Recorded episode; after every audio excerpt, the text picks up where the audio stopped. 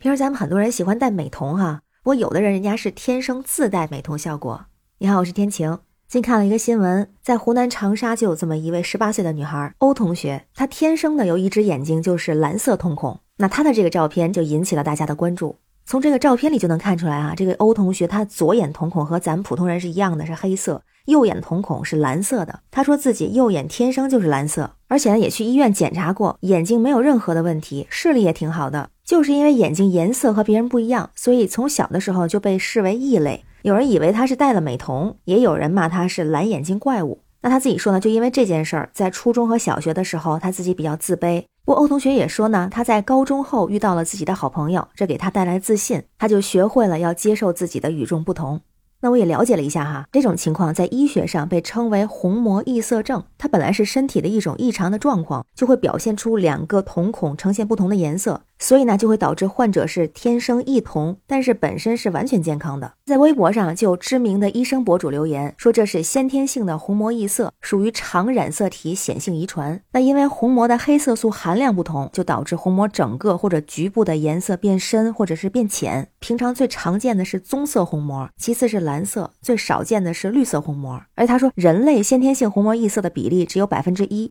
那一般在猫狗等小动物身上见得更多。这种情况呢，一般是不需要担心的，因为它也不会给眼睛带来什么不适的症状。网友们在看到这个消息之后啊，很多网友都说这个异瞳很酷啊，小姐姐完全没必要自卑，蓝色眼睛好漂亮啊，羡慕呢，还很有异域风情、异域美感。那这种异瞳的情况在之前也出现过，历史上也有，比方说传闻东罗马帝国皇帝安纳斯塔西亚一世就是异瞳，他是一只眼睛黑色，一只蓝色，和这位欧同学是一样的。那现代呢？比方说，有一位九五后的美国超模，她叫 Sarah McDaniel，也是两个眼睛是不同的颜色，是一蓝一黄的双色瞳孔。据说她在小时候，别人也把她当成异类，但是后来她进入到模特领域之后，就成了她独特的标签。那我看到这个女孩之后，我也觉得这个女孩好漂亮，真的是自带美瞳效果，而且感觉她笑的也很自信、很开心。同时，我也特别注意到她说的那个是在她小学和中学的时候，因为别人把她当做异类，所以她觉得非常的自卑。就现在，咱们总喜欢说，我也会这样说，我就是我不一样的烟火。但是好像以前有一段时间，特别小时候，会觉得我就应该和其他人是一样的。特别是在小学、初中那个阶段，就特别需要有同龄人的认同感。那确实呢，根据研究表明，在小学时期就是人生观、世界观、价值观这三观建立的最重要的时期，也是心理自卑最容易产生的时期。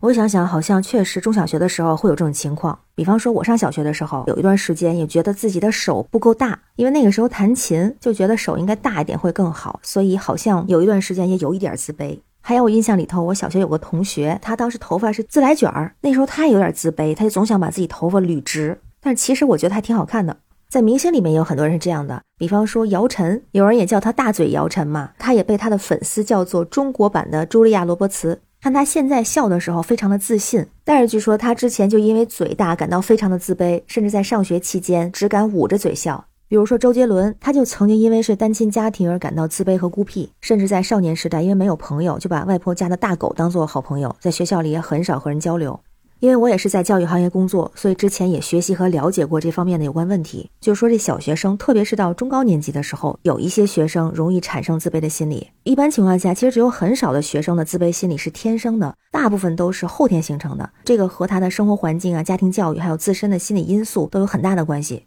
比方说是家庭方面，因为有社会学家就把家庭称作是制造人格的工厂，所以有一些比如家庭结构不合理或者家庭氛围不和谐，家长品德修养差，都会诱发一些学生自卑心理产生。再来呢，就是家长一些不正确的教育方式，包括缺乏耐心、方法简单、粗暴打骂，还包括大包大揽家务活儿。特别孩子大一点的时候有独立需求，但是强行扼杀、强行的照顾他，这样的话自理能力比较差，缺乏克服困难的勇气和毅力。甚至就会造成性格上的孤僻、胆小、过分的自我封闭，导致自卑。那学校方面的话呢，完全统一的高标准、严要求，有的学生因为一些原因达不到这样的标准，就会挫伤自信心。有的时候呢，也存在一些少数的老师错误的教育观念和行为，特别是有的老师还存在一些成绩好一切就好的这样的思想，只抓学习成绩，明显偏爱优等生，就会使一些学习成绩不那么靠前的学生觉得自己不如别人，也会忽视学生在体育、艺术等其他方面的一些天赋和表现。其实也一定程度上增强了学生的自我否定意识，也会导致自卑。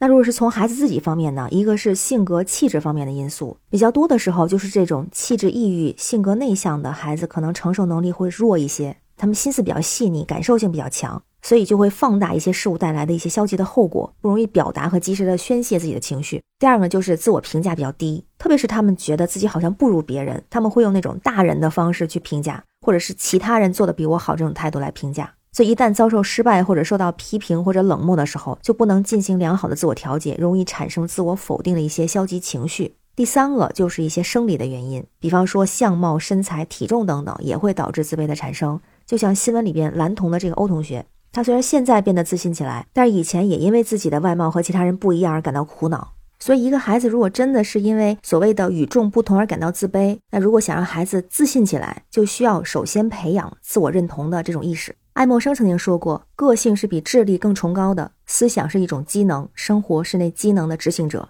巴尔扎克曾经说过：“发明家全靠一股了不起的信心支持，才有勇气在不可知的天地中前进。”那对家长和学校来说，帮助孩子建立自我认同，就可以注意这么几点：第一个，保护孩子和鼓励孩子；第二个，是让孩子正确的认知他人的评价，知道有的话要听，有的话没有必要去听，不要过多的受到其他人的影响；第三个，让孩子看清自己，自己是独一无二的。另外就是孩子在成长的过程中，一定会接受到很多的质疑，这个非常的正常，所以要提前给孩子打好预防针。咱每个人的性格多多少少都会有一些缺陷，没有完美的人，所以一方面可以帮助孩子尽量去弥补一些性格缺陷，同时呢，也要学会有足够的底气去相信自己，真实的就是最好的，没有必要把自己变成别人，或者是和别人一样。再有呢，就是教会孩子给自己良好的心理暗示，就像耳聋的贝多芬，他能够战胜自我的缺陷，成为了不起的音乐家；就像海伦凯勒也可以战胜自我瘫痪的缺陷，成为一代伟人。那如果只是和外貌相关的话呢，就学会接受自己的样子，因为我和别人不一样，我觉得这样很特别。学会首先喜欢自己，同时也学会交朋友，融入集体，交一些积极向上的、开朗乐观的这样的好朋友。就像新闻里的这个蓝瞳女孩一样，交到好朋友之后，让自己找回了自信。再有呢，就是努力的提高自己，可能是学习方面，也可能是自己的兴趣爱好方面。所以正确的认识自己，认同自己，做好自己，会交朋友，把自己变得优秀，并且融入到集体。那这样的话，别人就不会把我们当成异类了。这样也可以在校园里更好的保护自己，避免一些恶性事件的发生。也希望每个孩子在成长的阶段都可以去掉自卑，自信放光芒。那关于自己和别人不太一样这件事儿，不知道你怎么看哈？欢迎在评论区留言，我们一块儿讨论一下。我是天晴，这里是雨过天晴，期待你的关注、订阅、点赞和分享，让我们每天加油，每天好心情。拜拜。